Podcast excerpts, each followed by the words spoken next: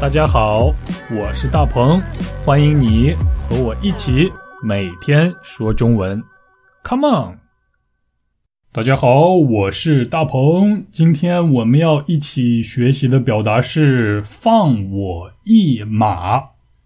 啊，放学的放，放手的放，你我他的我，还有数字一二三四的一。马是一种动物，你骑过马吗？现在我们有汽车，有地铁，有飞机，有很多很多交通工具。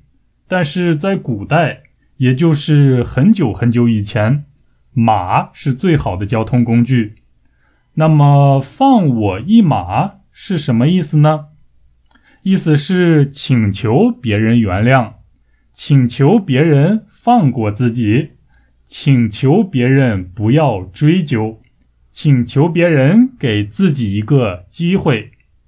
啊，来举个例子吧，比如小时候我很爱吃蛋糕，我想很多小孩都和我一样爱吃蛋糕。有一次我偷吃了朋友的生日蛋糕，就是没有得到同意就偷偷的吃了朋友的蛋糕，这当然是不对的啦。后来被朋友发现了以后，朋友很生气，并且还说要把这件事儿告诉老师。我很害怕受到老师的处罚，于是我请求朋友别把这件事儿告诉老师。我说：“你就放我一马吧，别告诉老师了。下次我请你吃更好吃的蛋糕，放我一马吧。”你明白“放我一马”是什么意思了吧？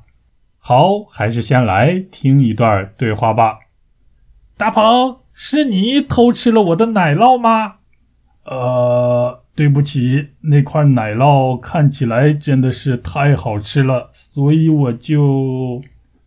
啊，你怎么可以偷吃东西呢？我要告诉老师！别别别别别！对不起对不起，你就放我一马吧。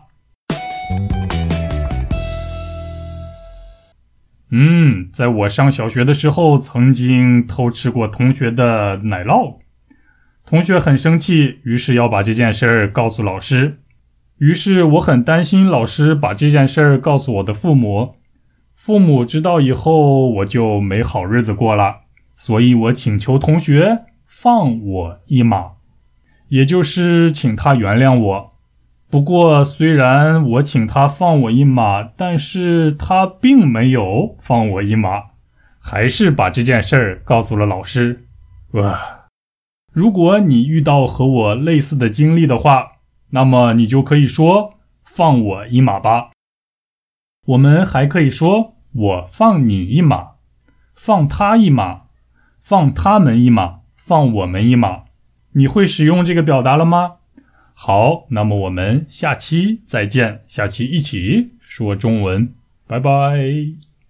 大鹏，是你偷吃了我的奶酪吗？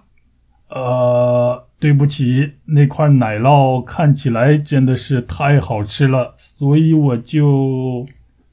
啊，你怎么可以偷吃东西呢？我要告诉老师！别别别别别！对不起对不起，你就放我一马吧。